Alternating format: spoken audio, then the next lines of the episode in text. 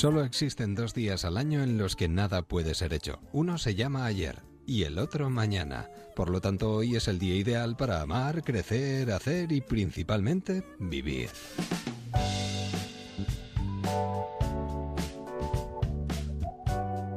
¿Qué tal amigos? Buenas noches y bienvenidos a una nueva edición de Déjame que te cuente hasta las once y media, diez y media en Canarias. Noche de martes.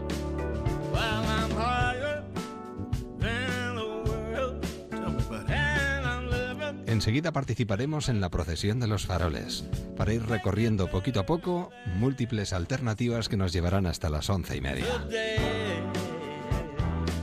¿Nos acompañas?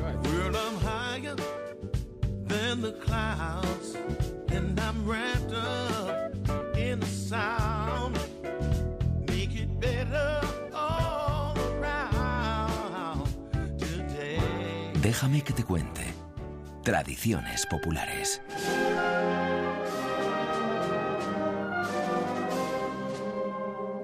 Comenzamos esta edición de hoy de Déjame que te cuente en una jornada muy especial para mucha gente, sobre todo en esas localidades donde se están celebrando fiestas.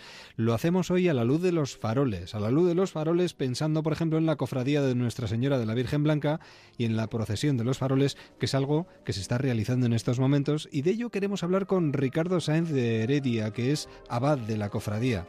Ricardo, ¿qué tal? Buenas noches. Muy buenas noches, Gabón. Y feliz noche la de hoy, ¿eh? Pues la verdad es que sí, la verdad es que para nosotros siempre las fiestas en honor de nuestra patrona, la Virgen Blanca, comienzan con nuestra novena y ya la hemos finalizado y efectivamente el domingo ya hicimos los auroros el anuncio de que las fiestas de la Virgen Blanca están ya aquí. Y hoy hemos tenido unas vísperas cantadas preciosas, nuestro celedón ya está con nosotros y ahora pues la procesión del Rosario de los Faroles va a salir a la calle pues una vez más para juntamente a todos los vitorianos rezar el rosario en honor a nuestra patrona, la Virgen Blanca. Lo que pasa es que yo no me quiero quedar ahí solamente, lo digo sobre todo por... por eh, siempre intentamos trasladarles a nuestros oyentes eh, eso que, que, llevamos con nosotros de tradiciones populares que se van manteniendo con el paso de los años, de los siglos y que afortunadamente siguen vigentes, ¿no? Y aquí hay una tradición que data de cuándo. Bueno, pues la cofradía de Nuestra Señora Virgen Blanca ya tiene 403 años, entonces, bueno, pues tenemos ya una historia muy ilusionante, muy bonita de contar y además continuada, que es lo fundamental, ¿no? No ha habido ningún año en que la cofradía de la Virgen Blanca no ha estado honrando a su Virgen Blanca. Y entonces, bueno, pues ahora efectivamente, desde hace ya más de 100 años, pues también lo hacemos ese día, además de con velas, pues saliendo a la calle con nuestro rosario de cristal, con nuestro rosario de faroles, y carrozas y como digo pues pues luciendo este patrimonio material pero sobre todo ese patrimonio inmaterial que tiene esta bonita ciudad de Vitoria-Gasteiz. Además patrimonio material que se puede visitar a lo largo del año. Efectivamente, desde hace ya más de 15 años la cofradía tiene un espacio expositivo, tiene un museo del Rosario de los Faroles y la verdad es que estamos muy contentos y cada día viene más gente y en este momento también que hemos ampliado el espacio para hacer una presentación todavía mucho mejor y, más abierta y, sin barreras arquitectónicas, pues la verdad es que estamos muy contentos y lo que queremos seguir es eso, que efectivamente difundir este amor que se tiene en la ciudad a nuestra patrona la Virgen Blanca y entre todos pues seguir haciendo un poquito mejor la vivencia diaria con esta convivencia, ¿no? además a la luz de los faroles, con ese silencio a través de las calles de Vitoria, es algo muy especial, hay que estar ahí. ¿eh? El silencio hay que decirlo, que es lo que buscamos y es lo que pretendemos. Pero estamos en el siglo XXI y efectivamente hay mucha hostelería alrededor del recorrido de la procesión de los faroles que si bien hay gente que efectivamente tiene esa prudencia de, de, pues bueno, no, no, tanto de apagar las luces, que antes se hacía, ¿no? sino sencillamente de estar respetuosos en el rezo del rosario y el paso de la procesión, también hay que decir que en general, y seguro que esta noche también se va a producir así, pues que la gente que nos contempla desde las aceras, que está el recorrido absolutamente lleno de gente, eh, pues, pues efectivamente lo hace con mucho respeto. Y algo muy novedoso que últimamente está ocurriendo, ¿no? que casi casi esto parece, pues, pues estas procesiones tan queridas de la Semana Santa sevillana, ¿no? Porque oímos muchas veces el grito de guapa, guapa Virgen Blanca. Sí, sí, además de verdad. Por cierto, ¿cuántos faroles salen en total? Pues salen una colección de 276, diríamos, entre faroles de los propios misterios y las letanías y las propias carrozas, y son procesionados por aproximadamente 350, 370 personas porque estamos en esos momentos en la oportunidad de que, bueno, pues somos más de 3.000 cofrades y todo el mundo quiere participar, todo el mundo quiere aportar esta, esta oportunidad de, sacar estos rosarios de faroles a la calle. Pero también hay que decirlos, por si algún vitoriano en este momento nos oye o algún cofrade nos oye, que efectivamente mañana tenemos el Rosario de la Aurora y para aportar los altavoces que durante el recorrido nos animan a, esta aurora tan preciosa que hay en la ciudad a las 7 de la mañana, pues que están a tiempo todavía de pasarse por el Museo de los Faroles y ponerse en contacto con nosotros, pues para que efectivamente ese recorrido también de la aurora, que es, yo diría que muchísimo más masivo que el de esta noche, pues que efectivamente sea un recorrido, pues como digo, ampliado y comentado y sobre todo con esos altavoces que tenemos a disposición de, de todos los que nos puedan ayudar. Bueno, pues en este caso, entre todos, siempre se, se saborea y se vive la fiesta de una manera mucho más intensa. Ricardo, eh, hay verdaderas obras de arte. Yo no sé si hay alguno de esos faroles en especial que tenga una carga, no sé, si emotiva o histórica especial. Cada uno tenemos, diríamos, nuestro ya, claro, farol o nuestra claro. carroza o nuestra imagen de la Virgen Blanca, ¿no? Y bueno, pues por hablar en este momento, el que a mí personalmente más me motiva y más me llama, pues siempre sería el primero glorioso, ¿no?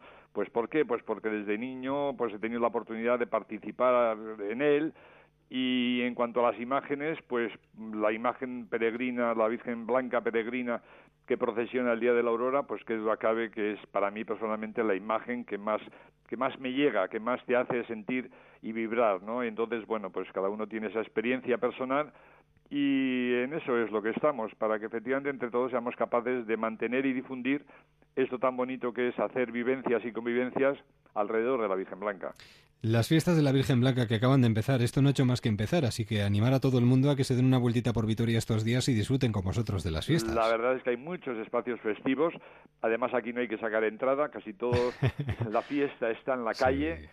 Y es una oportunidad muy bonita de no solamente ver los espacios museísticos, sino realmente disfrutar de la fiesta en la calle, ¿no? Y esa es una oportunidad que yo creo que merece la pena que todo el mundo tenga la oportunidad de conocerla para que efectivamente seguro, seguro que después la quieren. Eh, Celedón utilizaba el paraguas para bajar a la calle y para hacerse persona, eh, pasar de muñeco a persona. Esperemos que no se haya de utilizar demasiado el paraguas estos días. Bueno, ¿eh? pues si de vez en cuando hay un chaparrón, tampoco bueno, pasa nada. La vida está poco. llena de claros y oscuros, de días bonitos y días un poquito más apagados. Da gusto, pero Ricardo. que lo acabe que efectivamente la Virgen Blanca va a estar siempre iluminando esta ciudad. Ricardo Sáenz de Heredia, abad de la Cofradía de la Virgen Blanca, que salga todo estupendamente y felices fiestas. Eso es lo que queremos. Muchísimas gracias. Un abrazo, adiós.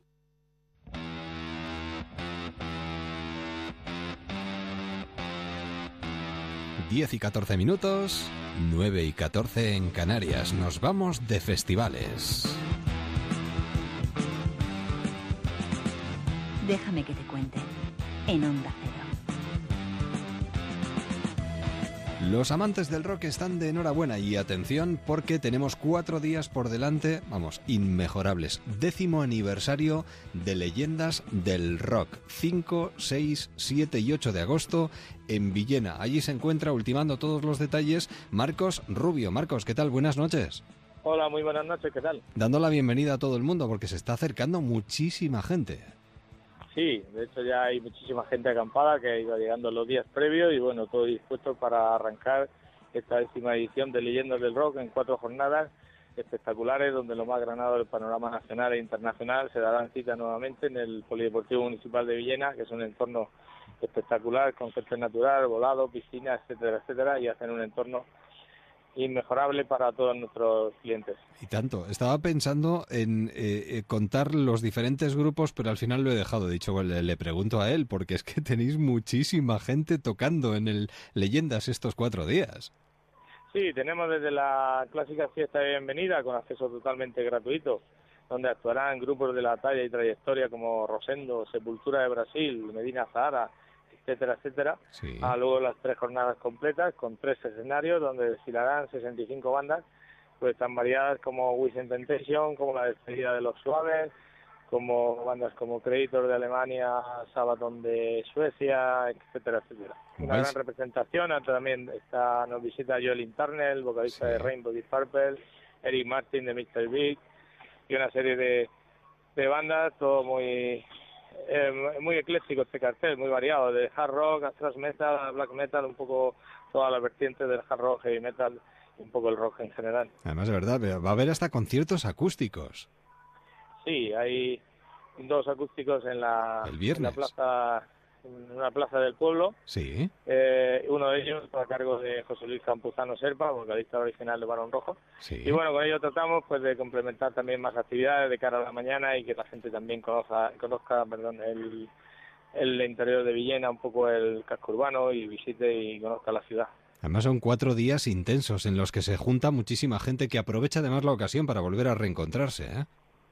Sí, Leyendas del Rock lo que tiene es un festival de corte muy amistoso, muy familiar y muchísima gente eh, que se encuentran durante, que no se ven durante todo el año y se Claro. encuentran aquí. Sí, sí. Y es un punto de encuentro ideal para ellos y para nosotros también. Y bueno, la felicidad se nota en sus caras y la pasión que, que aflora cuando suena la guitarra. Una quedada estupenda. Marcos, el día, bueno, es que son cuatro intensos días. Habrá conciertos que a ti te apetezcan especialmente. ¿Hay alguno de ellos que te haga, no sé, eh, especial... mm, eh, Bueno, hay hormigueo en el estómago? Sí, lógicamente la despedida de los suaves, aunque ya en esta gira de despedida ya podría haberle entre cuatro conciertos, Sí. pero lógicamente cada, cada canción la, la absorbemos como, si- como si fuese la última. Sería uno de los momentos especiales. Luego Rosendo también, porque Rosendo pues también está un poco ya un poco al final de al ocaso de su carrera y tarde o temprano también nos dirá adiós y dirá adiós a, a los escenarios.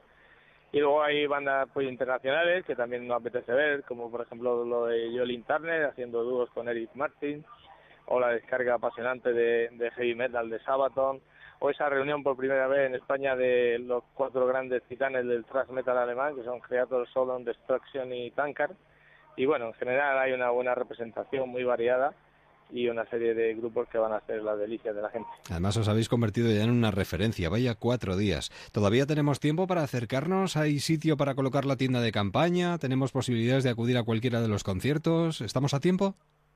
Sí, totalmente. Lo que, el aforo es muy grande, la zona de acampada es también inmensa, la zona de parking está todo muy pues, señalizado, con buenos servicios, con duchas, etcétera.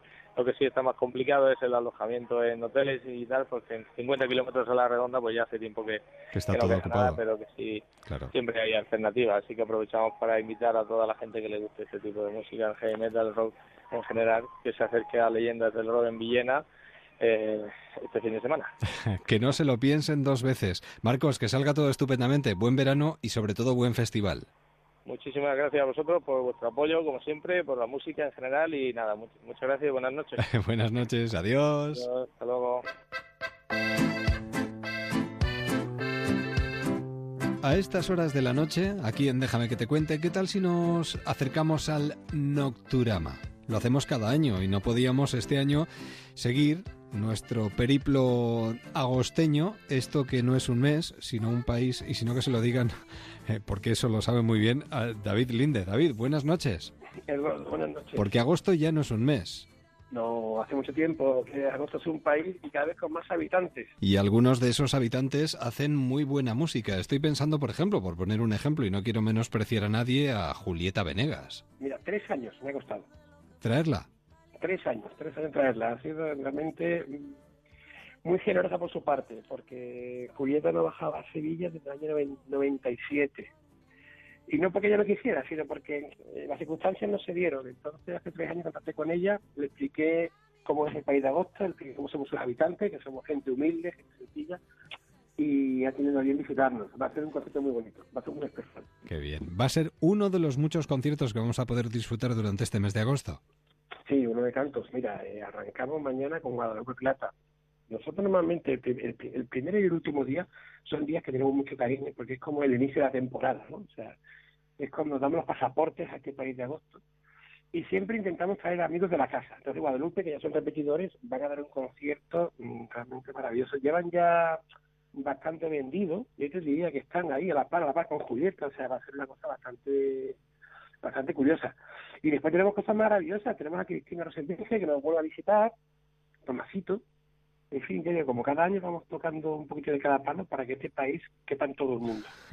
Además, en un continente cuyo contenido es fantástico, pero el continente, ¿qué decir de él? Centro Andaluz de Arte Contemporáneo. Monasterio Santander de las Cuevas, siglo XV. Aquí Cristóbal Colón fue donde diseñó su viaje a las Américas, que eso no lo sabe todo el mundo. Hay un árbol enorme, un árbol que preside, cuando, cuando vas entrando hacia Nocturama, tienes que pasar por un árbol, un umbú enorme, que tiene una, un diámetro de 6 metros, que lo plantó Cristóbal Colón y que sigue vivo. Es una cosa fantástica. Es un árbol que tiene más de 500 años.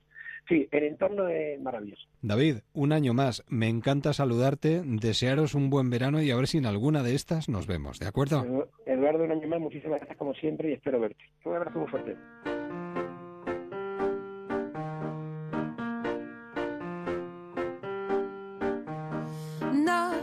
Acercaré a tu jardín, nunca tocaré tu flor. Déjame que te cuente. Es Teatro. mejor la fantasía que me dio tu leve cercanía y su color. Esto se convierte en una fiesta. 10 y 22, 9 y 22 en Canarias. No todos los días tiene uno la posibilidad de saludar y dar las buenas noches a Marta Torné. Marta. Hola. Hola.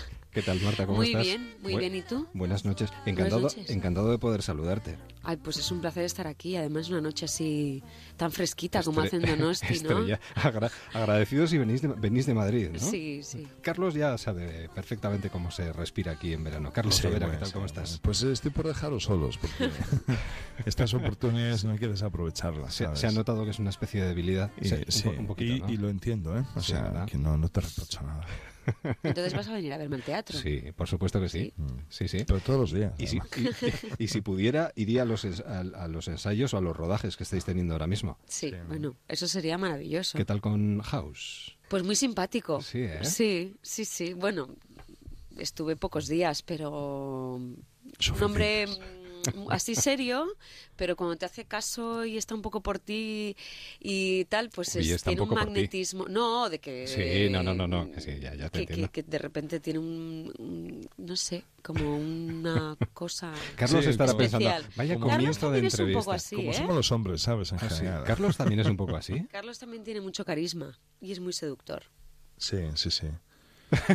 Pero no le digas esto porque le vas a poner nervioso. ¿eh? ¿A quién? ¿A mí? A ti, No, claro, porque no, no, está intentando ahí y tú de repente le hablas de otro. No, no puede ser esto. No importa, no hay ningún problema. El ministro llega a San Sebastián, al Teatro Victoria Eugenia, del 5 al 9, buen teatro, para con ironía repasar un poquito lo que está sucediendo a nuestro alrededor. Sí, sí, Eh, lo has dicho muy bien. a- a- sí, en en general, además Sí, a nivel de movimiento social, de política. Sí, de- porque algunos piensan por el título que es una especie de, de panfleto político y no es así. Es verdad que, que aprovechamos para arrear un poquito de estopa y para comentar cómo está la situación, pero se arrea estopa en todos los sentidos, ¿eh? no solamente a los que gobiernan, a los que no gobiernan también, pero sobre todo es la historia de cuatro tipos, de cuatro personajes eh, miserables de la época que nos ha tocado vivir, de, en el fondo de crisis económica y de intentar cada uno salir por su cuenta y riesgo de la situación en la que está y que sin escrúpulos hacen lo posible y lo imposible por salir de donde están, que es en la miseria, o por conseguir más de lo que tienen, como es el caso de la profesora de francés, que es Marta, o de mi caso, que soy el ministro, que parece que no tenemos suficiente con lo que tenemos y queremos más, ¿no? ¿Te habías visto en alguna parecida? No, la verdad es que nunca, ¿eh? pero yo, el país tiene que estarme agradecido porque Ajá, bueno. llevo un año haciendo que la economía de Euskadi y la del Estado Eres general, tú el que está eh, consiguiendo soy que soy yo. La que vive. Hasta Cataluña está empezando a ir bien a pesar de Artur Mas. Mira, mira que te pregunto por Cataluña, ¿eh? Sí, lo que quieras te contesto, ya sabes. Él sabe todo. Eh, Más deja en el aire qué mayoría necesita para la independencia. Hace bien. Me tiráis Es- de la lengua y luego pasa lo que pasa. No, no, eh, es mejor que lo dejen en el aire porque si no se va a meter en un lío del que no va a saber salir. O incluso podríamos seguir adelantando, no sé, titulares del Sí. día. Detenido por corrupción el expresidente del partido de Lula en Brasil. La Junta destituirá a la directora de Minas de Andalucía, Claro. imputada por presunta prevaricación en la concesión para la explotación minera Sí, de Analcollar. ¿Sigo? La Pues- Fiscalía Mira, Anticorrupción acusa a Rato de blanquear dinero con su hotel. Eh, este tipo de cosas justifican que haya obras como el ministro, ¿no? Yo siempre digo que yo, yo tengo días que a veces me, me dan ganas de apagar la televisión o la radio, Sí, que o no leer la el radio o no leer el periódico. Sí. Y entonces estamos un poco saturados de, de todas estas noticias, de, de la crisis Mm. política, del fraude, de todo lo que hay. Reírse de eso es muy, es muy sano. Sano, sí, sí. Esto sí. es como tener una crisis de pareja e irte a ver una comedia, que, que todo lo que a ti te preocupa y que aunque sean clichés, eh, al final reírte de eso pues es muy terapéutico, pues esto pasa lo mismo. Y sobre todo la- la- el humor, en el caso de la obra de Prieto, nos hace ver que aunque todo esto está muy mal, Y es una cosa que hay que resolver y que no, Sí, no queremos sí, ser sí. frívolos, Ujú. pero que... que todo en general está mal, porque también eh, otro tipo de soluciones que a veces se aportan, que son como muy populistas y muy fáciles, pues también tienen su aquel. Entonces, desde el humor es muy fácil criticar y sobre todo es, es eh, muy fácil llegar a la gente, ¿no? porque la gente con sentido del humor lo entiende bien. Me llama la atención la reflexión del autor cuando dice, del director, ¿no? Sí. La falta de honradez me pareció algo muy serio sobre lo que había que reflexionar, pero a, a la par dice que lo que le sucedía al leer la obra le llamó especialmente la atención porque le parecía algo inmoral y reprobable el hecho de sonreírse, como nos sonreímos muchas Mm. veces, de cosas que nos parecen de- realmente pero difíciles. veces, fíjate, yo eh, eh, el otro día llegó, eh, pa- y pongo esto como caso paradigmático, ¿eh? me llegó a la productora un texto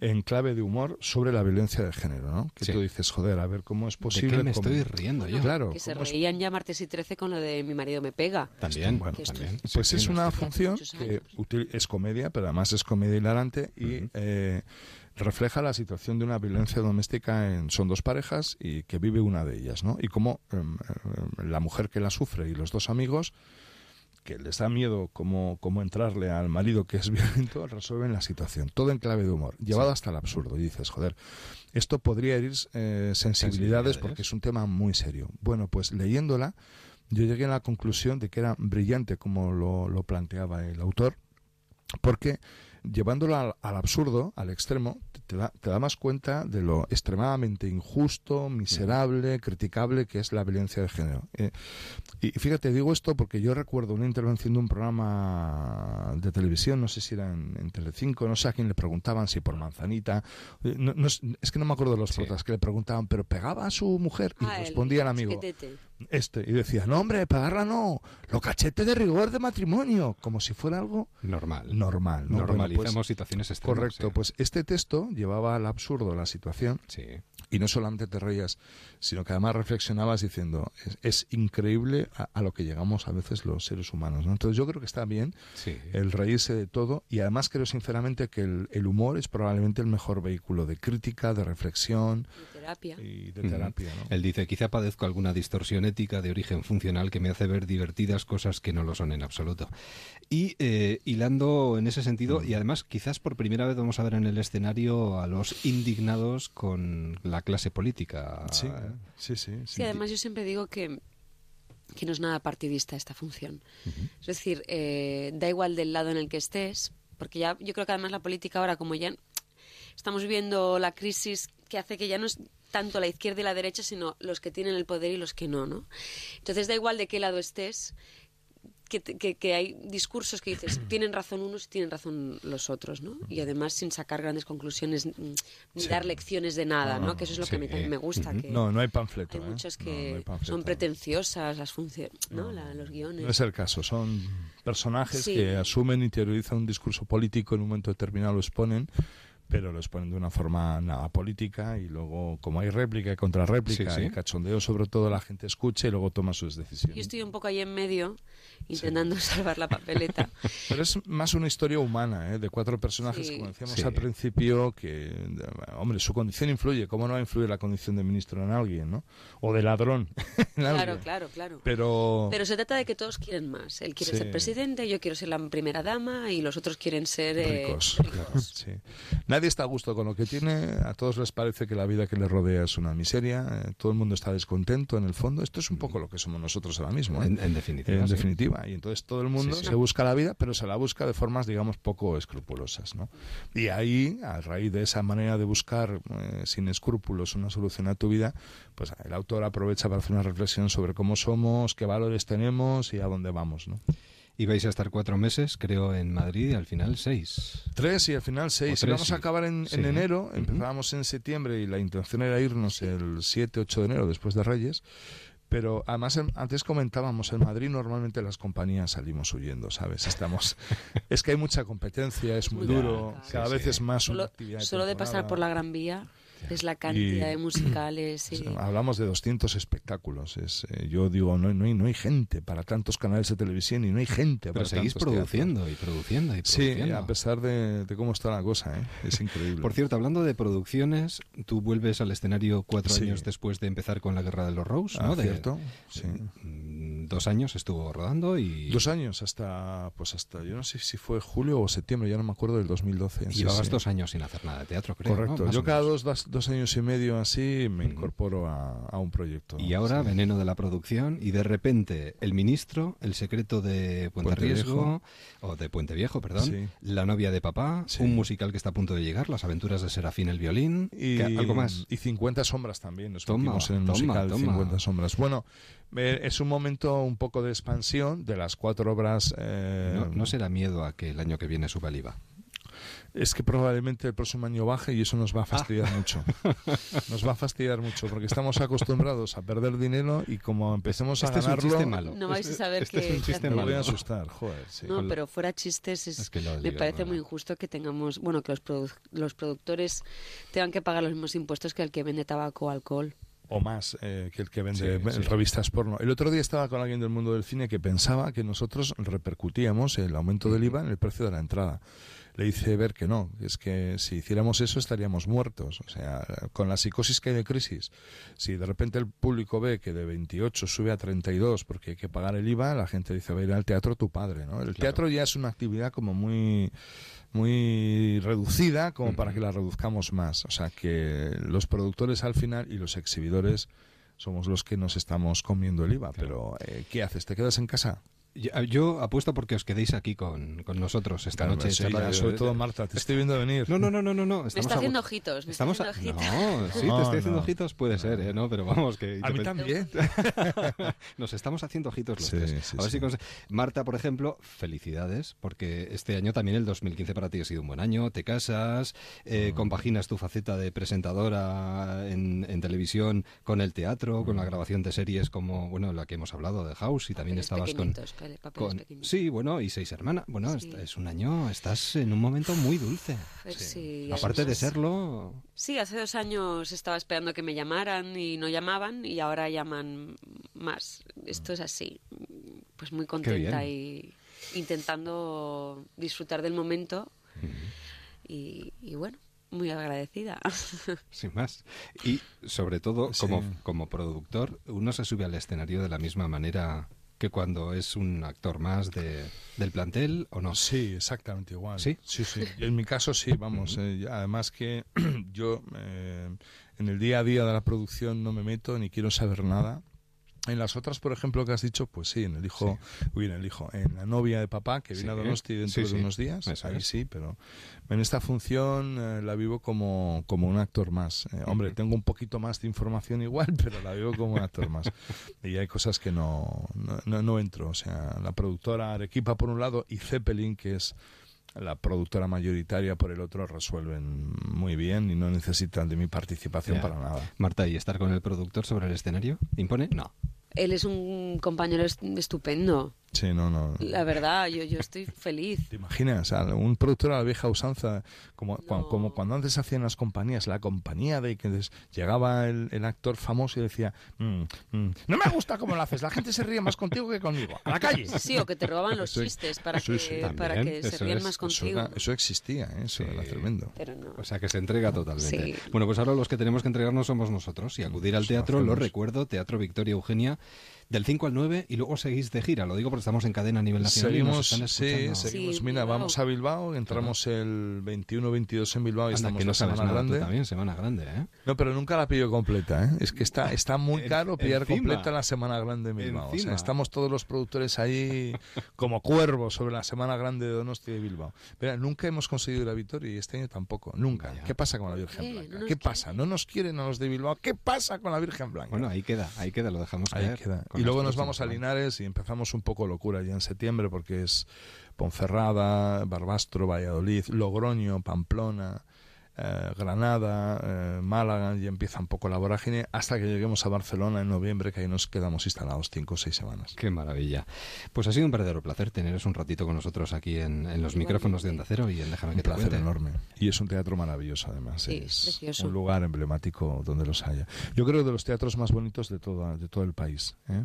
Estará entre los cuatro o cinco más bonitos. Es, bueno, es lo que es. No, por eso, voy a decir nada. Yo, por eso hacen ahí el Festival de Donosti y vienen las estrellas de Hollywood y se quedan epatadas, ¿no? Que están acostumbrados a todos y llegan aquí a Donosti y les gusta. Es muy bonito. A Betty Davis le gustó tanto, tanto, tanto que ya no se quiso marchar. Y, fíjate. y se quedó por aquí cerca, fíjate tú, o sea que casi nada. Marta, un verdadero placer. Muchas gracias. Cuídate y sigue tan guapa como siempre. Gracias. Carlos, sí, bueno, que te voy a decir? Estás tan guapo como siempre. Gracias, compañero. Un abrazo a los dos y buena noche. Adiós. Gracias, Pablo. Déjame que te cuente. En Onda Cero, con Eduardo Yáñez. Libros.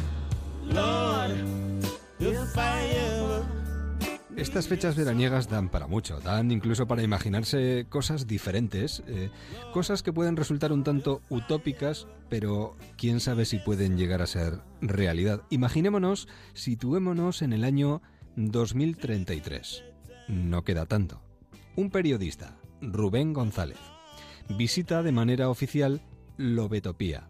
Es un país dirigido por mujeres y surgido tras la independencia del levante español desde las influencias de un movimiento que todos conocemos muy bien, el 15M. Bueno, pues esto, que puede parecer una utopía, igual no lo es. Carlos Goga, buenas noches. Hola, buenas noches, Eduardo. ¿Tú crees que esto puede llegar a convertirse en realidad? Yo creo, y esa es mi apuesta, que si somos suficientes pensando en esa dirección, lo conseguiremos. Mm, ¿Cómo, cómo surge cómo surge Lobetopía? Cuéntanos porque sinceramente nos ha parecido un libro muy interesante, pero a la par que curioso, ¿eh? Pues Lobetopía eh, surge de un sentir de absurdo con respecto a todo lo que está ocurriendo a nivel institucional en la sociedad es, es, es de alguna manera la respuesta a una necesidad interior de darle coherencia a la vida y el momento que estamos que estamos atravesando donde muchas cosas se resisten a cambiar lo viejo y muchas cosas quieren eh, crecer no lo nuevo. Entonces la utopía es como un juego un juego de qué pasaría si la resistencia a lo viejo desapareciese y lo nuevo, que viene cargado con mucho, mucho corazón y con mucho amor, realmente creciese hasta convertirse en mayoritario. Uno puede recordar eh, novelas que nos hablan de utopías, como por ejemplo, no sé, o recordar a grandes autores como Orwell. Eh, eh, en este caso, también, en este libro nos podemos encontrar hasta un cierto manifiesto político, ¿no?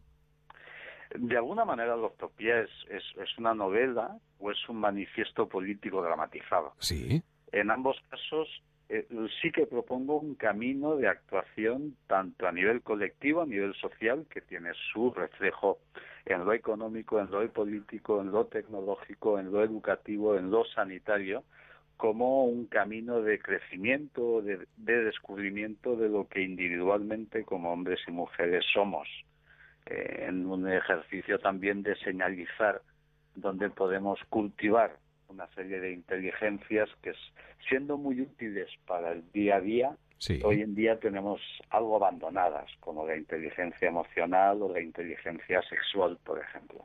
Y incluso propone alternativas también, Carlos. Sí, sí, de alguna manera hay, hay un, un, ejercicio de señalizar todo aquello que a mis ojos, y yo creo que a ojos de mucha gente, está funcionando al revés.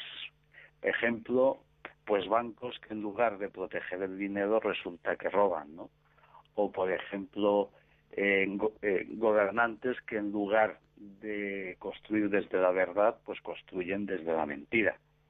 O por ejemplo, empresas que en lugar de facilitar la vida de sus clientes lo que hacen es eh, dificultan el día a día de sus clientes. Situaciones que están manifiestamente de revés a ojos de muchos y que de alguna manera eh, nos llevan a concluir que estas instituciones, las que he mencionado, gobierno, grandes empresas, bancos, han perdido su función social. Y lo que hago es, además de señalizarlo y, dramatizarlo desde la reflexión pues, colectiva e individual, proponer alternativas, el cómo podríamos, desde esa herencia que hemos recibido, que tiene una parte tecnológica importante, pero también eh, económica y política, eh, reconfigurar instituciones para un nuevo orden social donde lo importante sea el individuo y eh, el cuidado de la vida y de la relación entre nosotros. todos soñamos con una sociedad moderna, con ciudadanos que apuesten por una educación orientada a la felicidad, una alimentación y una sanidad que persiga la salud, una economía basada en el bien común, en la generosidad. Bueno, sería fantástico, ¿no? Y una democracia real que utilizara las nuevas tecnologías, por ejemplo, para que los ciudadanos ejercieran su soberanía política. Bueno, para esto queda mucho todavía, ¿eh? Puede parecer utópico, pero en, en mi experiencia, tanto personal como profesional, son muchos los movimientos económicos o sociales o políticos que hoy en día están, están defendiendo una aproximación mucho más en contacto con la vida y con lo bueno de la vida y con lo hermoso de la vida. O sea, es algo utópico en tanto que no es mayoritario, pero en absoluto es utópico porque está ocurriendo y está ocurriendo a pequeña escala en pequeñas comunidades. Claro. Bueno, eh, hacemos o hemos hecho mención en el comienzo de esta conversación de esas influencias de un movimiento, el 15M, que todos hemos vivido de una u otra manera. Carlos Goga fue o es, sigue siendo activista del 15M, ¿no? Yo creo que somos muchos los activistas del 15M que no enarbolamos una bandera política. El 15M a mí personalmente me legitimó para abiertamente decir no me gusta esta sociedad en la que estamos y soy capaz de desde la actividad y ese es el activismo trabajar por una sociedad nueva. En mi caso lo hago desde la escritura, pero también lo hago desde la docencia. O sea que queda mucho, aunque algunos puedan pensar que el 15M ha quedado atrás y que ya queda poco de todo aquello, queda mucho y afortunadamente mucho de ello se está utilizando y se está implementando en estos momentos. Mm, desde mi experiencia, sin duda que sí. Hay mucho. Hay, eh, el 15M ha dejado una herencia a nivel de movimientos sociales, a nivel de conciencia económica con respecto al impacto que nuestros dineros tienen en, en la sociedad y en los individuos a nivel político, que lo estamos viviendo quizás de una manera más amplificada. Eh, eh, está ahí, está ahí. Negar eso es, negar una evidencia de nuestra historia reciente. ¿Cómo podemos compartir este sueño? ¿Cómo podemos ayudar a construir Lobetopía? Eh, lo recuerdo, sobre todo para los que se mueven mucho y muy bien en redes sociales, almohadilla Lobetopía. Pues la, principal manera es, perdón, es familiarizarse con muchos conceptos que nos llevan a una actuación individual y social distinta. Dicho de otra manera, la mejor manera de contribuir al sueño de la utopía es convertirse uno mismo en loftopiano o lobetopiana. Sí. A partir de ahí, si uno quiere apostar más, pues eh, facilitar la difusión del sueño, compartirlo, ser capaz de conseguir que aquellos que están en tu círculo más íntimo también participen de ese sueño. Esto funcionará, ¿no? Pero funcionará mejor de lo que funcionó en aquellos, aquellos años de los 60 en los que se promulgaba el amor como pilar fundamental de una sociedad y de un mundo que se quedó, pues eso, en, utopía. Eh, ¿Con, ¿Con esto podría pasar lo mismo, Carlos? Siempre puede pasar lo mismo. No, no, sabemos el futuro como es. Lo único que sabemos del futuro es que nosotros podemos construirlo. Si convenimos que lo importante no sea exclusivamente el dinero, que es lo que parece ser que hoy en día eh, está amplificado desde las instituciones, sean medios de comunicación, empresas o gobierno, y si convenimos que lo importante no sea solo el dinero, sino también el amor, hacer aquello que nos gusta, hacerlo de una manera positiva, eh, facilitando la vida y el disfrute, eh, conseguiremos una sociedad y, un país que esté mucho más cerca de la utopía que de la España que hoy conocemos. Yo creo que es una referencia muy interesante. Book editorial Loptopía, eh, tenemos más información también en loptopia.org. ¿Es la utopía una ilusión, un estado salvaje o un destello de lo que quizás podemos ser? Lo que sí que está claro es que ese nuevo mundo con el que todos soñamos probablemente lo llevemos más de lo que nos imaginamos en nuestro propio corazón. Carlos, ha sido un verdadero placer eh, este momento de conversación y es una de las recomendaciones para este verano que yo creo que están muy bien y nos pueden hacer replantearnos muchas cosas. Eh, muchas gracias, Eduardo, y muchas gracias a aquellos eh, oyentes que decidan leerme y contribuir también a este sueño colectivo. un abrazo y buen verano. Hasta la próxima. Muchas gracias, un abrazo. Adiós. Déjame que te cuente. En un Cero, con Eduardo Yáñez. Viajes.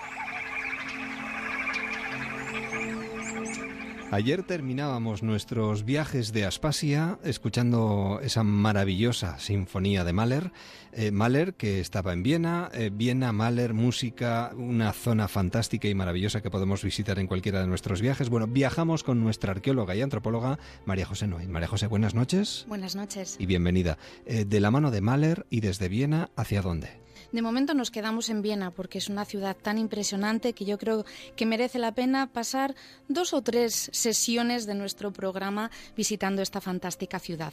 Mahler es el que nos ha acompañado desde Venecia. Hemos viajado con él hasta esta capital centroeuropea para recordar una participación del compositor que tuvo en un evento cultural impresionante que hubo a comienzos del siglo XX en la ciudad de Viena.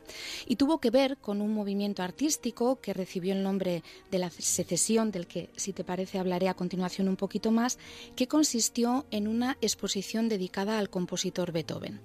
Los artistas de la secesión, entre otras cuestiones, defendían la creación de una obra de arte completa que englobara los distintos aspectos, de tal forma que en esta exposición un escultor, Max Klinger, hizo un retrato del compositor Beethoven, otro de los miembros de la secesión, probablemente el más conocido de todos, el pintor Gustav Klimt, realizó un mural impresionante que recibe el nombre del friso Beethoven precisamente, y Mahler, el que nos ha traído de la mano hasta Viena, en la inauguración de la exposición dirigió una adaptación que hizo él mismo, tenía la suerte de ser compositor y director al mismo tiempo, de la quinta sinfonía de Beethoven eh, y su fantástico himno a la alegría, que fue un poco el evento cultural súper importante en la Viena de aquella época que permitió inaugurar la exposición en homenaje a Beethoven. Muy bien, bueno, pero de la secesión nos ibas a hablar. ¿Qué es esto de la secesión? A ver, cuéntanos. Tenemos que situarnos en la Viena, con la capital de finales del siglo XIX del Imperio Austrohúngaro.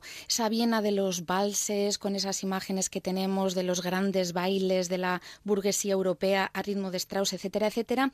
Y una Viena muy anclada en movimientos artísticos historicistas que continuamente estaban repitiendo lo que se había hecho en épocas anteriores. De esa época tenemos edificios que son neoclásicos, neogóticos, neomoriscos. Y de repente un grupo de artistas vieneses dicen, dejemos de copiar o imitar fórmulas que pertenecen a otros movimientos artísticos del pasado y propongamos un arte puro, libre, creativo que responda a la época en la que estamos viviendo hoy en día. Y además diseñaron un lema que a mí me parece fantástico que es a cada época su arte y a cada arte su libertad. Qué bonito. Sí, y un poco eso, ¿no? De que dejemos de mirar qué encaja. Eh, ahora que estamos en Donosti también podríamos hablar mucho de si la arquitectura contemporánea encaja en una ciudad más clásica, etcétera, ¿no? Y ellos decían que bueno, que cada tiempo tiene que tener sus expresiones, expresiones artísticas. Antes mencionaba a Gustav Klimt, que yo creo que es el pintor más conocido de este movimiento de la secesión. Su obra El beso es eh, famosísima, con esa joven pareja rodeada de dorados, pero hubo también muchos arquitectos, diseñadores gráficos, muralistas o incluso artistas que se dedicaban a diseñar pequeños objetos de mobiliario y de la vida cotidiana. ¿Y qué nos recomiendas hoy? Pues el edificio donde se reunían los artistas de la secesión para hacer esas fantásticas exposiciones como la de Beethoven. Es un edificio de pequeño tamaño que, visto hoy en día, tiene una enorme cúpula dorada que imita un ramaje. Nos puede parecer exuberante porque tiene un poco esa decoración abigarrada, pero que en el momento en el que se construyó fue una auténtica revolución en Viena, porque rompía totalmente con esos grandes monumentos y proponía unas formas mucho más simples, geométricas y racionales. Nacionales. Como un libro abierto. Bueno, eh, vamos descubriendo y viajando y además encontrando eh, recomendaciones donde menos nos las esperamos, sinceramente, con nuestra arqueóloga y antropóloga María José Noain, que volverá mañana de la mano de los viajes de Aspasia. Por cierto, recuerdo, si queréis ampliar información acerca de estos viajes y estos eslabones, losviajesdeaspasia.blogspot.com.es. Muchas gracias. Mañana nos vemos. Hasta mañana. Mañana nos vemos. Buenas noches.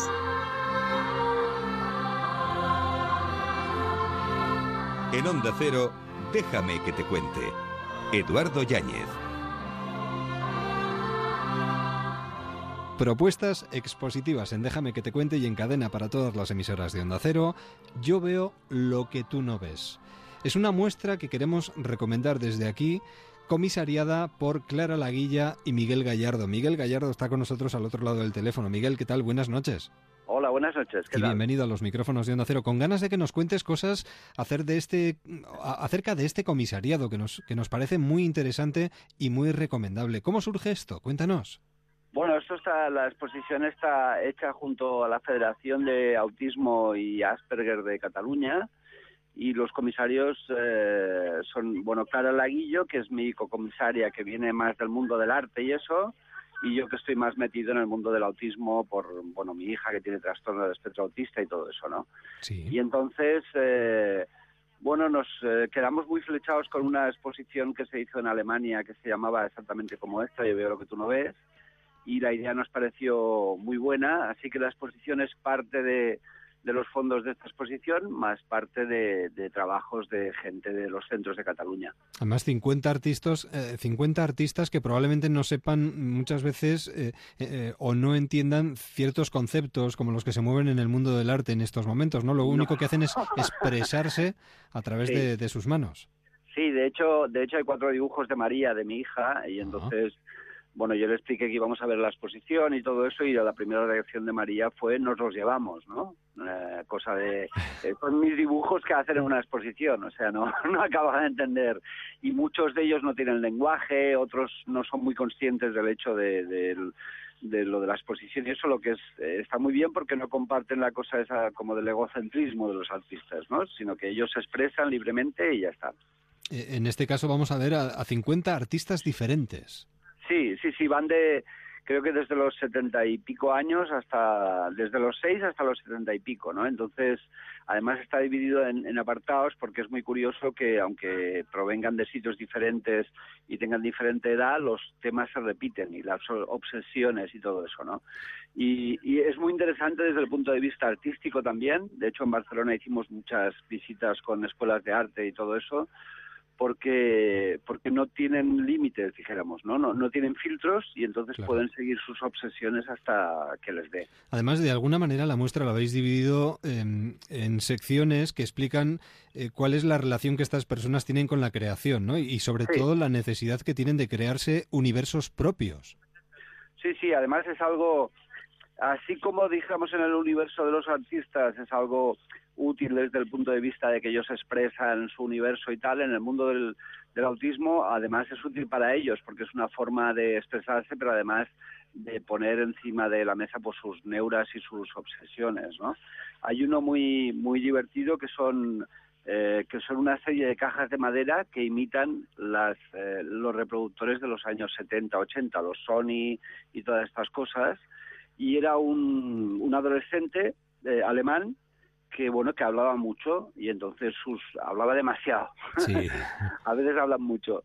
Y entonces sus padres eh, le compraron una, una grabadora para que él pudiera grabarse al mismo y pudiera grabar los sonidos y todo eso. Y él decidió construir esas cajas porque tienen mucha obsesión con el orden pero también con la protección entonces él metía la grabadora dentro de esas cajas de, de grabadoras y, y lo utilizaba para, para eso, ¿no? Pero u- utilizan las cosas para otros fines que normalmente los utilizamos en la sociedad normal, ¿no? Ujú. Tú dices que en realidad todos tenemos habilidades para el dibujo, Sí, pero eh, lo dejamos cuando un profesor nos echa para atrás algo de lo que hemos hecho o no conseguimos dibujar como queremos y lo que queremos, ¿no? Sí, sí, sí. Bueno, básicamente yo que hago muchos talleres en escuelas y todo eso, a veces vas a las escuelas y la profesora te dice, este es el niño que dibuja. y tú dices, bueno, todos dibujan, ¿no? La profesora ha decidido que este es el niño que dibuja bien, pero en realidad hasta que no tenemos esa frustración o que alguien nos dice que no sabemos dibujar, los niños son artistas estupendos. Lo que pasa es que eh, la educación a veces tiende a estas cosas de, bueno, de el cielo es azul, los árboles son verdes, pero los niños no están con estas cosas, de pronto eh, pintan y dibujan como a ellos les da la gana. Y, y es una ventana muy muy buena para la infancia y para el mundo de la imaginación. Y en ese sentido, en el mundo del autismo es completa libertad, completa libertad. En el CaixaForum de Madrid podemos visitarla estos días, El arte del autismo, una exposición que recopila sorprendentes obras de arte realizadas por personas con autismo. Yo veo lo que tú no ves. Miguel, muchísimas gracias por haber charlado un momentito con nosotros. Nos daremos una vueltita por allí, por supuesto, y la recomendamos como una de las exposiciones a visitar este verano, a la sombra del arte de estos chavales que han hecho verdaderas maravillas. Y a ti te dejamos seguir disfrutando de tu verano.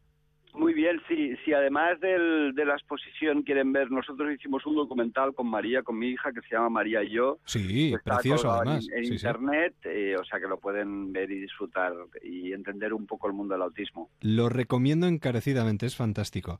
Miguel, un verdadero placer, buen verano y a disfrutar. Muchas gracias. Un abrazo y hasta la próxima. Adiós. Vale, hasta la próxima. Adiós.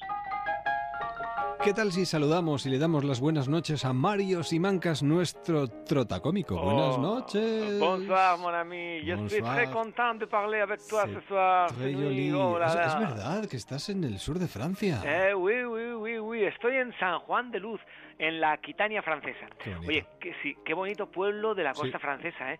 Oye, ¿sabes que aquí, a raíz de la boda del rey Luis XIV con María Teresa de España, la ciudad de San Juan de Luz fue considerada como una ciudad real? Claro. María Teresa de España se quedó en la que se denomina Casa del Infante. Exacto. Oye, la Casa del Infante es uno de los edificios más bonitos de San Juan de Luz, visible por su piedra rosada junto al puerto.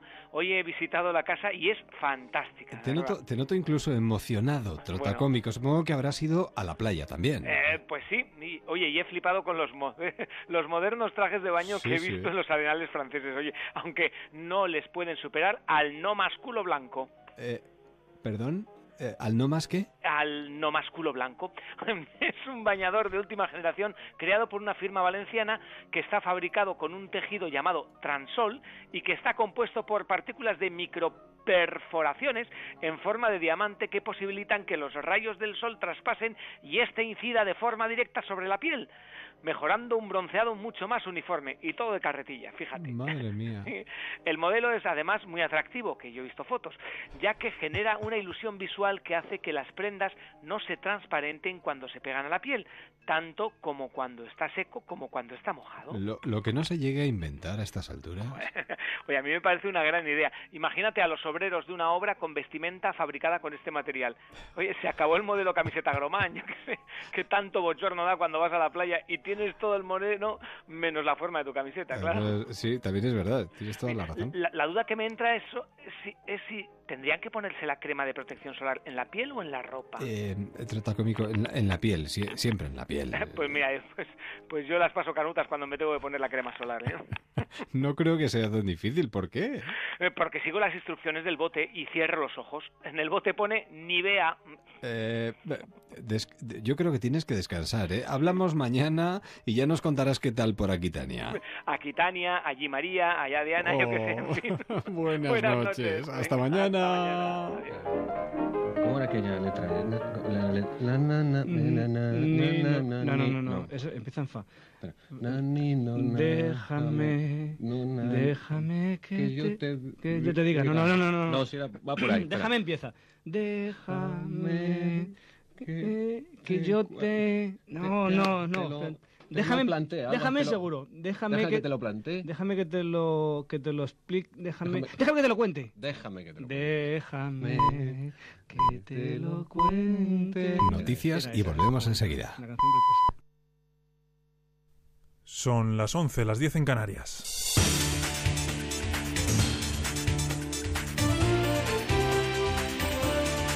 Noticias en Onda Cero.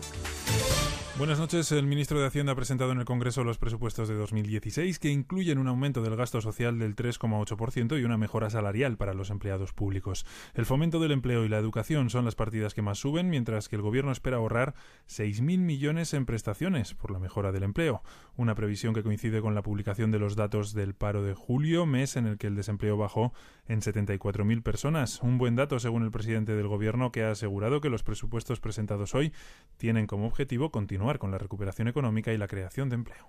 Hemos vivido una etapa muy difícil, todavía es una etapa muy difícil para muchos españoles, pero el hecho de que ya haya españoles que empiecen a encontrar puestos de trabajo y a los que les vaya mejor, sin duda alguna es eh, un dato que demuestra que todos aquellos que todavía no han visto la recuperación en, ellos mismos, pues eh, tengan un dato y tengan una esperanza de cara al futuro. Mariano Rajoy se ha referido también a las elecciones convocadas en Cataluña para el próximo 27 de septiembre, que el independentismo contempla como un plebiscito.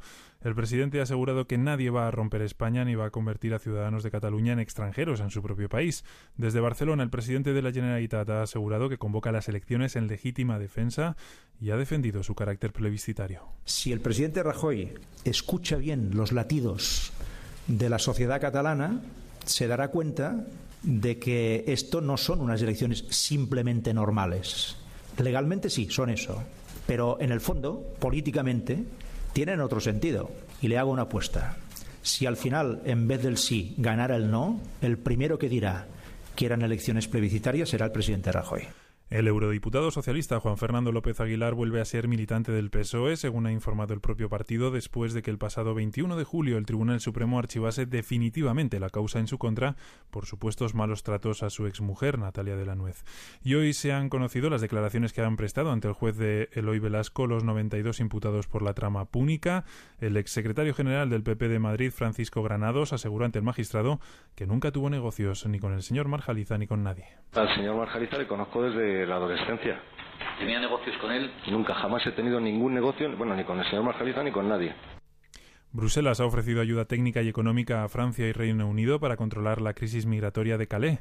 El comisario de Interior y Migración ha conversado esta tarde con los ministros del Interior de ambos países. En un comunicado, la Comisión ha explicado que en esa conversación ha ofrecido adelantar el desembolso de 20 millones de euros a Francia del Fondo de Asilo, Migración e Integración y la Comisión ha recordado también que el Reino Unido ya cuenta con una prefinanciación de 27 millones de euros. Y en Irak, organismos internacionales de ayuda, entre ellos la Organización Mundial de la Salud, han anunciado que se van a ver obligados a recortar el 84% de sus programas sanitarios en 10 provincias de aquel país, lo que dejará a 3 millones de personas sin servicios sanitarios esenciales, Guillermo Patriquios. Los servicios que han sido suspendidos son los correspondientes a la salud, nutrición, traumatología, salud reproductiva, detención temprana de brotes epidémicos y de programas de vacunación. Son, por lo tanto, necesidades primarias que no estarán cubiertas en las poblaciones del norte y del centro del país, lugares donde se libra una guerra civil permanente contra el Estado Islámico.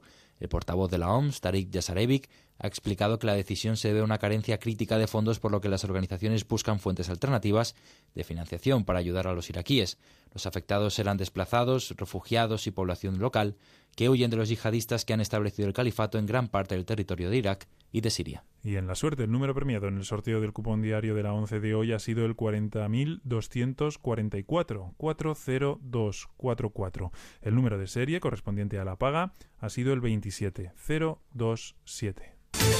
Información deportiva con Ignacio Paramio. El Real Madrid se ha impuesto por dos goles a cero al Tottenham inglés en la primera semifinal de la Audi Cup gracias a los tantos de James Rodríguez y de Gareth Bale. Además, el partido significó el debut de Marco Asensio. Mañana, los de Rafa Benítez se medirán a las 9 menos cuarto al Bayern de Múnich, que ha ganado la otra semifinal por 3 a 0 al Milan. Y mañana también será el turno del torneo Joan Gamper, en el que el Barcelona se medirá a la Roma y que podrán ver en Antena 3. Este supondrá el primer partido de pretemporada de Messi o de Neymar, que regresaron de sus vacaciones hace unos días en el Betis. Rafael Van der Bar se perderá el inicio de liga tras sufrir un esguince de tobillo que le va a mantener fuera durante tres semanas y en la fase previa de la Champions League hay que destacar la eliminación del Ajax de Ámsterdam en la segunda ronda previa frente al Rapid de Viena tras caer por 2 a 3 en su propio estadio y la selección española de baloncesto continúa con sus entrenamientos de cara al Eurobasket, hoy Pau Gasol comentaba cómo ve al equipo. El equipo creo que está bastante bien. Eh, creo que todos, todos los jugadores han venido en, en, buen estado de forma y, y bueno, pues la, una, creo que una de las cosas que se caracteriza a este equipo es la ambición que hemos tenido cada, cada año, ¿no? en cada campeonato. Las cosas podrán haber salido mejor o peor, pero la ambición siempre, siempre ha estado ahí. Recordemos que el primer partido de los nuestros será el 5 de septiembre en Berlín frente al combinado serbio. Es todo, más noticias en Onda Cero a partir de las once y media, las diez y media en Canarias, en La Brújula, con María Hernández. Las tardes de Arturo Tellez. Gelo en verano. Desde las 4, toda una tarde por delante. Actualidad, entrevistas y debate. Cocina, libros y tendencias. Cine en cuatro dimensiones. Deportes al sol. Guías de viaje por todo el país. Si quieres un rato entretenido con la radio, te proponemos Gelo en verano. Luz estival en la multitud de voces que escucharás con nosotros. Tenemos un verano y juntos le vamos a sacar partido. Gelo en verano. De lunes a viernes desde las 4 de la tarde con Arturo Tellez. Te mereces esta radio. Onda Cero, tu radio.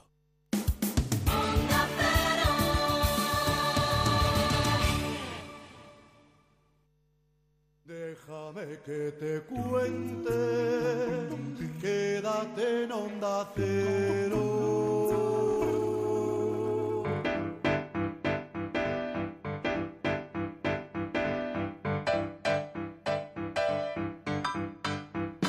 When you were here before,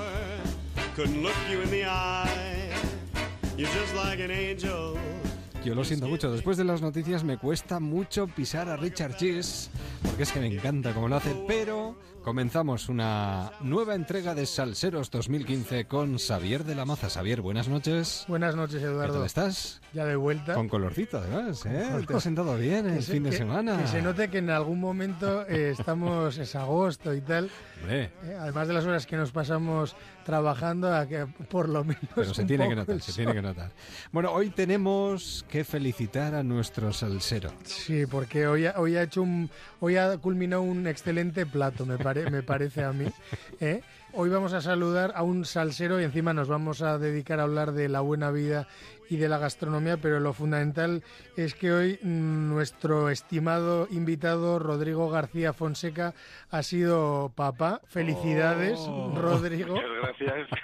Telmo, ¿qué tal está? Telmo está, Telmo está espectacular. Ah. El mejor plato que me ha salido después del anterior, ¿eh? El anterior, Juanito, Juancho, ¿eh? pero este ha O sea sido que, también... her- hermanito, qué bien. Hermanito, ya, ya, y con esto ya vamos cerrando etapas. ¿eh? No. ya- Eh, eh. numerosa con el siguiente, ya sabes, tiene sus ventajas. Bueno, bueno. Eh, eso- Habrá que consultarlo. con Hab- la- Habrá que consultarlo con y habrá que ir a por los ingredientes eh, de- para el siguiente plato. Todo esto se hace, se hace Despacito. Bueno, un besito para Telmo de nuestra parte. Y Adelante, venga. Oye, pues nada, yo creo que en la definición de, de salsero y de encima de salsero mayor del reino Nunca mejor dicho. entra entra Rodrigo. Eh, ¿en, en qué momento te caes tú a un perolo de comida y no acabas de salir? Pues mira, estas cosas que no sabes cómo pasan, que, que no sabes qué hacer con tu vida y algo que te dice alguien, oye, pues lo mismo prueba por ahí. Y, y esto pasó hace como siete, ocho años, calculo más o menos, Sí. cuando, mm, cuando yo me dedicaba a otras historias y era manager de Sodexo, ya me llevando cuentas y restaurantes y cosas de estas, y con la crisis nos cortan el chollo y digo, ¿y ahora qué quiero hacer con la vida, no? Y empecé un poco a fotografiar platos, eh, se me daba, decía la gente, como que bastante bien y tal, ¿no? Aquello de que tienes un poco de ojo y tal y cual, y dije, bueno, y ahora aparte de, de fotografiarlos, a ver si me sale cocinarlos, ¿no? ¿Y además pusiste? estaban buenos. Y, y parece ser que la gente probaba y decía que estaban buenos, con lo cual ahí fue un poco cuando, te- cuando me picó, ¿no? Así que bueno, pues siete, ocho años y luego que es que soy de tierra de toda la vida de Dios. Encima, Entonces, encima de eso. En- encima eso, pero, Encima pero vamos a empezar desde, desde la actualidad, porque habéis montado un fenómeno con Chuca Ramen Bar en Madrid que se escucha en el resto de España. ¿Qué es, qué es Chuca Ramen Bar?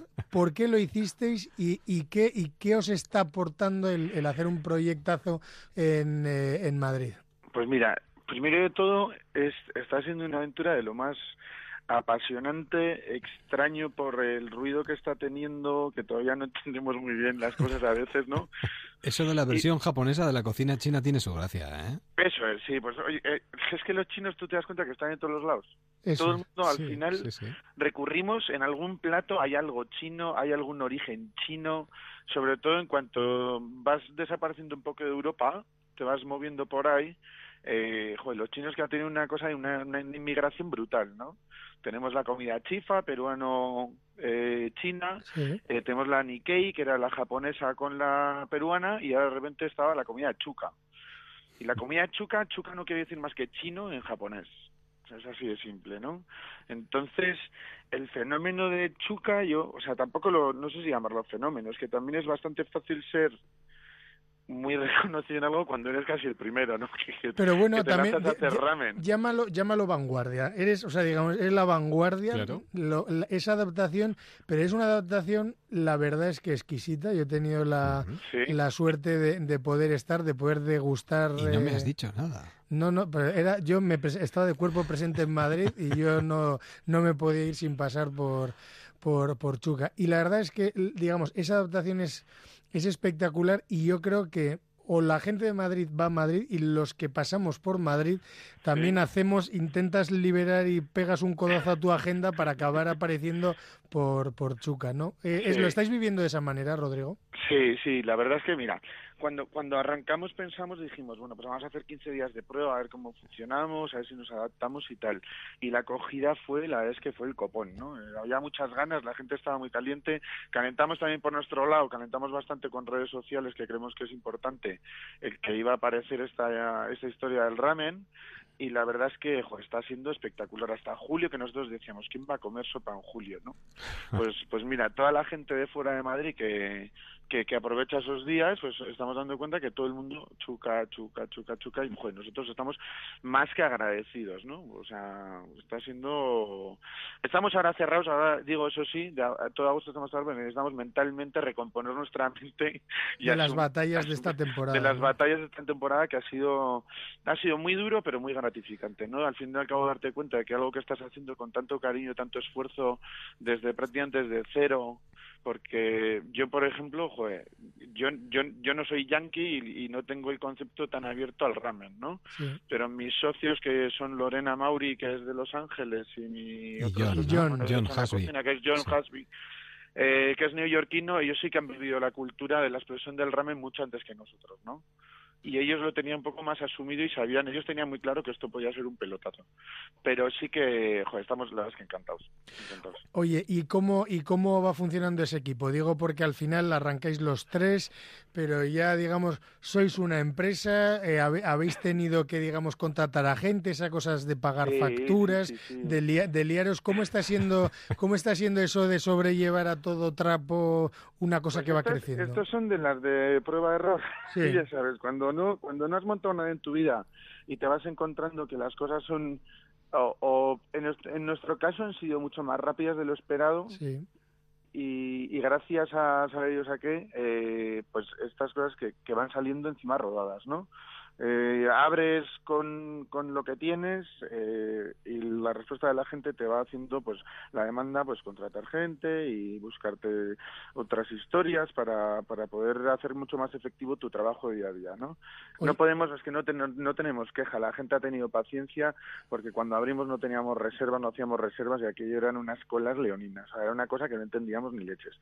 Y estábamos solo John y yo en la cocina Lorena estaba por la sala como podía la pobre mujer también atendiendo a, a todo pichichi y, y bueno, al fin y al cabo el tema es un poco ir engrasando todas estas cosas y metiendo gente que más o menos, sobre todo que, que, que entienda qué es lo que queremos buscar y tal, ¿no? La Sobre- filosofía, ¿no? Que gente que la filosofía, ¿no? No, no, es, no es un restaurante al uso, no es más bien una taberna, es lo que llaman los, los japoneses un izakaya, no es una taberna japonesa, es un sitio donde te vas a pasar bien, en el que... Yo doy fe de que, de que fuimos a eso y que culminamos la noche o sea, Fabulosamente. por encima de las expectativas. Me estáis ¿no? dando envidia, me estáis dando mucha envidia. Eduardo, es que tienes que venir, No, joder. no, no, vamos, me voy a dar una vuelta, mm, no sé, cuando abras. Oye, eh, Rodrigo, ahora un- hacemos un salto para atrás. Te has comentado un hecho que es que la- tu evolución empieza precisamente cuando arranca la crisis. Entonces, eh, un Mm. poco porque también en este punto muchos oyentes nos van a decir, "Jo, ese- esos arranques, no esa motivación. Yo intuyo que, que lo tuyo obviamente no es que tuvieses, digamos, el camino fácil, porque si se termina la etapa en, en una empresa y en plena crisis hace siete años, pues bueno, arrancó y de manera virulenta. Para ti, mirando para atrás, ¿cuál fue la decisión correcta en la que igual inconscientemente te basaste para tirar adelante? En, en qué quería hacer yo, o sea, visto que visto que ya habíamos rodado, ya llevábamos, yo ya había 10 años trabajando, eh, yo estudié turismo, eh, me dedicaba a gestionar eh, números para una empresa de restauración de colectividades y veía que aquello al final tienes tus metas, ¿no? O sea, tus limitaciones, incluso tus limitaciones, porque sabes que estas empresas mastodónticas avanzar es complicado. Y al final y al cabo decía, bueno, a ver, joder, ya voy teniendo ya 30 añitos, tío, aquí habrá que espabilar un poco, ¿no? ¿Qué quiero hacer en mi vida para ser lo más feliz posible? ¿No? Ese era el punto Sí. uno. Y dije, quiero cocinar. ¿A qué nivel? Pues yo no sabía que iba a llegar a, a este pelotazo hoy en día, pero sabía que tenía que empezar por alguna cosilla. Entonces yo tenía un buen amigo, un conocido que se llama Nino Redruello, y le dije, oye, tío, yo quiero cocinar contigo, ¿no? Él tenía un sitio en Madrid que se llama La Ancha de toda la vida, luego formó las tortillas de Gabino y la Gabinoteca. Sí. Y entonces me dice, oye, yo no te puedo dar curro ahora mismo, pero tengo un colega que tiene una agencia de, de comunicación, una agencia de publicidad y que busca un chef para una locura suya que es un chef privado para él y los y los clientes. Y ahí me metí tú. Y Curraba apar- por la mañana daba de comer, daba de comer a cinco locos todos los días y ahí hacía lo que me salía de la punta de la nariz. De ahí pasé a un, un año después de estar ahí pasé a dar clases de cocina, En cocina Kitchen Club, ¿no? española en Kitchen Club, eso es. Y aquella allí fue donde conocí a John y a Lorena. Estuvimos otro añito ahí y John y yo queríamos un poco soltar nuestra creatividad en, en algo pequeño que no nos supusiera ningún tipo de inversión prácticamente y montamos una cosa que se llamó Puntapié, que se llama. Puntapié. El primer Era- superclub privado de Madrid. Eso decían, eso decían. Había alguno más por ahí, pero otra vez volvimos a hacer mucho ruido, ¿no? Y siempre lo bueno que hemos tenido es que hemos tenido el beneplácito de la gente que... Que lo ha que- probado. y, o que lo ha probado y, y que además era gente muy influyente dentro de la gastronomía, por lo menos en Madrid, ¿no? Desde Sí. Juan Echanove, Sacha eh, y Patricia Mateo, que es nuestra agencia de comunicación, Mateo Ancon, que apostó por nosotros y nos cedía su casa para hacer cualquier tipo de, De locura. acto virulento gastronómico, porque allí metíamos a todo pichichi, o sea, que era la casa de, parecía la casa de... Tócame eh, roque. Tócame roque, sí, eso es. O sea, que ese ha sido el periplo un poco el, el ir cogiendo ritmo, ¿no? Que al final es como lia- liarte la manta a la cabeza y, y cada año que ha ido pasando ha ido a más. Y prácticamente no mirar atrás, simplemente para mirar si había alguna cosa que querías cambiar, pero siempre para adelante y ya sabes. o sea, Y buscando eh, lo que hay que buscar en esta vida, que es el disfrute máximo. Y ya está. Exacto, exacto. Y si no lo conseguíamos nosotros, que lo disfrutara por lo menos el de enfrente o el que estaba sentado, ¿no? Que además era una cosa que nos importaba mucho. Joder, había días que joder, estábamos muy, muy, muy jodidos y decimos, no salimos adelante en esta cena, nos van a colgar. Ya. Y al final era, joder, que sí, que va a salir bien. Pues tal, esa sonrisa, Pues, esa sonrisa en la, en la cara de la gente de, de ver que está, de que está comiendo muy bien y se lo está pasando La muy bien. satisfacción, claro. Al final, al final, cocinar para mí es eso. O sea, ver la cara de satisfacción del tío de enfrente. Y además que es una cosa que cuando vienes de la empresa, que es todo menos inmediato, Sí. la cara de satisfacción al probar un plato y dices, ¿esto funciona o no funciona? ¿no? Y lo ves al momento. Y, y lo ves al momento. No hay que esperar a fin de mes para ver cómo ha salido la cuenta de resultados. Bueno, falto yo para ir al Chuca, ¿eh? Eh, me- esto, esto le tengo que poner remedio rápidamente porque no puede ser. Le veo muy, muy satisfecho a Xavier de la Maza. Eh, que ha sido un verdadero placer, Rodrigo. Oye, mi placer. Mi más placer sincera enhorabuena. contaros esta historia. Cuida bien, cuida bien a Telmo y al resto de la familia. Y cuando Sí. abras, me avisas que voy para allá. El 1 de septiembre estamos ahí con nueva carta. Ahí estoy, ahí estoy. Eh, Xavi, quedamos y Te, vamos. te llevo, te Venga, llevo, va, va, Eduardo, va, va. te Perfecto. Sabe, sabe que ya se sabe bien las calles, las calles. Sí, sí, sí, sí, ningún problema, ya está, atado, eh, ya iremos. El 1 de septiembre allí estamos. Rodrigo García Fonseca, fundador de Chuca Ramen Bar en Madrid. Bueno, yo creo que todo un verdadero fenómeno y lo que dará que hablar todo esto. Un abrazo y cuídate mucho, Salsero. Venga, muchas gracias. Un fuerte abrazo. Xavier, nos vemos mañana. Hasta mañana, Se me ha abierto el apetito. Seguimos aquí en Déjame que te cuente. Déjame que te cuente en Onda Cero. Quedan pocos días, pocas horas, esta puede ser tu oportunidad. Lo puedes tocar, es una realidad. Es el 6 de agosto, no lo dejes pasar. Multimillonario. Extra de verano de la 11. Este 6 de agosto, 20 millones de euros. El premio más grande de la 11 jamás cantado. Publi.com. Tenemos todo lo que pueda imaginar para ir de compras por el mundo sin salir de casa con entrega en 24 horas. Publi.com, su tienda de confianza online. No existe un momento en el día en que pueda apartarte de mí.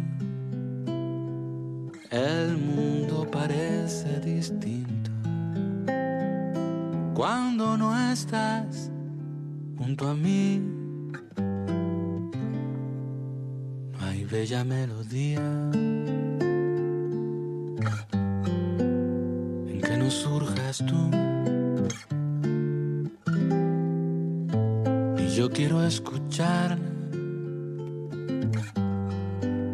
cuando me faltas tú.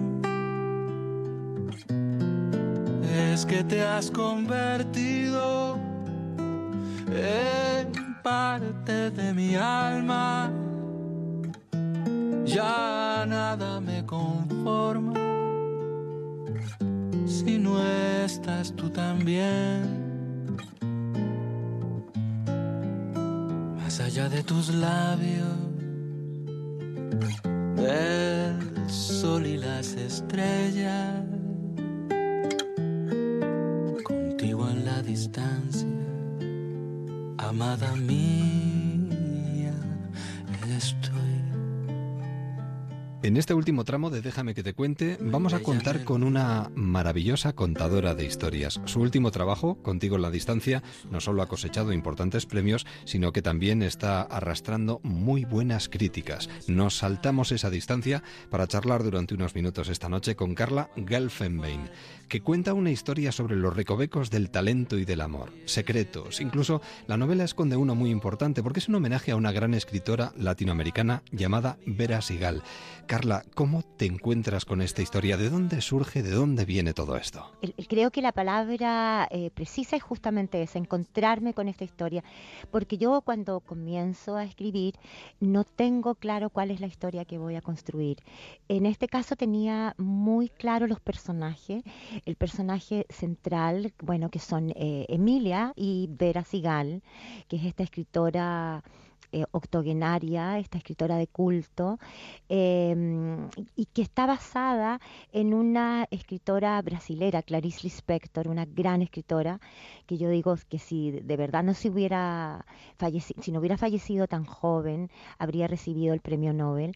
Y, ella siempre me, me- me inspiró muchísimo. Era una escritora bellísima, bellísima, de esas bellezas despampanantes y misteriosas, y al mismo tiempo tenía una escritura eh, muy particular. Y siempre me, inquietó y me, produjo mucho misterio. Y cuando leí su biografía, no hace muchos años, descubrí que muchos elementos de su historia familiar coincidían con mi historia familiar. Una familia que había huido de Ucrania, de los pogromos, y habían llegado, y habían, eh, la de ella, llegado a Recife, la mía a Valparaíso. Y, mm, y bueno, y en ese minuto surgió el personaje. Y de ahí, de ahí dije, aquí hay una historia. Pero qué historia, la verdad es que se fue construyendo en la medida que la iba eh, escribiendo, ¿no? Que la iba descubriendo. Eh, además, eh, te llegaste a dar cuenta que mm, la historia que tú estabas escribiendo se mezclaba con tu propia historia y con la de tu madre. Exacto, exacto. O sea, eh, fue como realmente para mí un viaje, ¿no? Un Claro. viaje a través de, de mis personajes que, que, que me llevaban también a mí, ¿no? Que me llevaban a mi propia historia. Eh, Todas las familias tienen sus secretos. Todas las familias tienen sus secretos, exactamente. Y en el caso de mi familia, eh, mis abuelos murieron cuando yo era muy joven. Y luego mis padres nunca eh, me, me contaron mucho cómo había sido todo este, todo este periplo que Pero llegaste a conocer una mujer que compartió celda con tu madre, ¿no? Y que te contó la historia. Sí, sí, sí, sí, sí. Bueno, ese es otro. Mi madre, bueno, en algún minuto eh, con el con el eh, Pinochet, cuando cuando cayó cuando cayó el gobierno de la Unidad Popular y Pinochet eh, llegó al poder, la tomaron presa y estuvo desaparecida. Eh, varias semanas y durante esas semanas, bueno, no supimos de ella, pero tampoco luego supe qué es lo que había ocurrido realmente, ¿no? Porque yo era muy niña y mi madre no nos iba a contar a mí y a mis hermanos eh, qué, qué exactamente le había ocurrido. Y no fue hasta poquísimo tiempo atrás, mientras escribía esta novela, que me encontré con una compañera de celda de ella, una mujer ya mayor, por supuesto, y que me había no solamente compartido celda, sino que compartido el lecho, porque era una, una, una celda de cuatro literas donde habían ocho mujeres, y bueno, y me contó detalles, digamos, de, de lo que había sido esa experiencia. Em, no, no ha tenido que ser fácil por una parte, ¿no? Em, sobre todo porque las heridas aún están abiertas en, en vuestro país. Eh, Quedan miles de historias todavía por contar. Quedan miles de historias por contar, exactamente. Quedan miles, miles, miles de historias por contar y pasan este tipo de situaciones. Que, que yo estoy escribiendo una novela que no tiene nada que ver con el golpe militar y, y, y me encuentro con esta y, bueno, Pero te lo introduzco, también. lo introduje, m- eh, está en la novela, es parte eh, no esencial ni mucho menos, pero que construye eh, este personaje de Vera Sigal, ¿no? Vera Sigal de alguna manera toma el rol de mi madre y, y- y bueno, y cae presa, pero es, es, es un aspecto de su personalidad muy, muy, muy tangencial, pero que, pero que sí la constituye como, como un personaje. ¿Sirve también para conjurar fantasmas? Imagino que sí, ¿no? Contarlos a veces Sí, sí, nos ayuda a expulsarlos. Sí, yo creo que sí. O sea, de hecho, bueno, lo que yo hice fue inventar una historia para mi familia. En vista que no la tenía, que nunca me la contaron, eh, la inventé. Y esa es una manera también como de reconciliarse con la historia. Claro. Tú dices que eres judía, eh, no eres parte de la oligarquía chilena y tu identidad está en lo que escribes. Leer y, y escribir ha sido tu refugio y tu hogar. Exactamente, exactamente, sí, porque, bueno, como, como contaba anteriormente, lo- mis abuelos huyeron de Europa, eh, eh, llegaron a América y luego nosotros tuvimos que salir de América, porque luego que tomaron a mi madre presa, sa- salimos, ¿no? Salimos y nos fuimos a Inglaterra. Entonces, este, este, este, este constante eh, errancia, esta constante errancia familiar, de alguna manera me ha desarraigado, ¿no? O sea, soy chilena, sin duda, me- mi país, lo considero mi país, pero también soy yo eh, en mi mundo, que es, eh, es las letras que me acompañan, siempre estoy con un libro, un texto, eh, ese es mi lugar, ese es el lugar que me acompaña, siempre. Con elementos propios de la novela de suspense, una historia coral que avanza en dos líneas paralelas que acaban mezclándose. Las pistas, los sospechosos, las falsas interpretaciones nos conducen al esclarecimiento de una verdad que tal vez no es la que buscan algunos de los protagonistas. Amor, sacrificio por la persona amada, las servidumbres de la genialidad, la familia, la identidad, la mentira, el poder de la sangre. Bueno, son algunos de los temas, pero hay muchos más. Wow, eso Carla. está muy bien. Yo debiera de copiar eso, porque está muy bien. Sobre todo se trata de una emocionante narración sobre un secreto familiar oculto durante generaciones y que ahora llega premiado. Además, eh, creo, si no me equivoco, que va a ser publicada simultáneamente en una veintena de países de habla hispana. Exactamente. Eh, o sea, en este minuto debiera de estar en las consolas de las librerías de todo Hispanoamérica. Bien, bien, bien. pues en este caso lo que tiene que estar es en la consola de nuestra librería porque lo vamos a disfrutar muchísimo. Contigo en la distancia, trabajo de Carla Gelfenbein. Carla, ha sido un verdadero placer. Muchísimas gracias, de verdad. Muchas, muchas gracias. Y muchas hasta gracias. siempre. Cuídate mucho. Gracias. Adiós.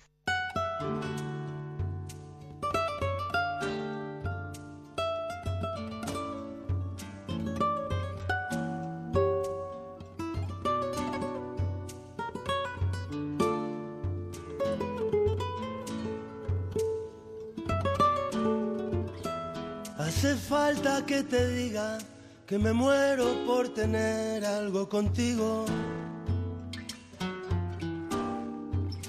Es que no te has dado cuenta de lo mucho que me cuesta ser tu amigo. Nos vamos acercando poquito a poco a las once y media, diez y media en Canarias. En Autocontrol trabajamos para que los anuncios que te acompañan por la mañana Cuando te mueves por la ciudad. O cuando disfrutas de tu tiempo libre. sean publicidad leal, veraz, honesta y legal. Por eso, anunciantes, agencias y medios, llevamos 20 años comprometidos para que la publicidad sea responsable. Autocontrol.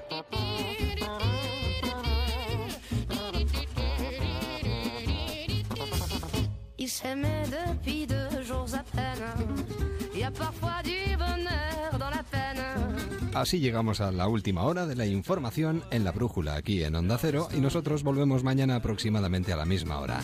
Feliz noche, gracias por hacernos compañía y hasta mañana.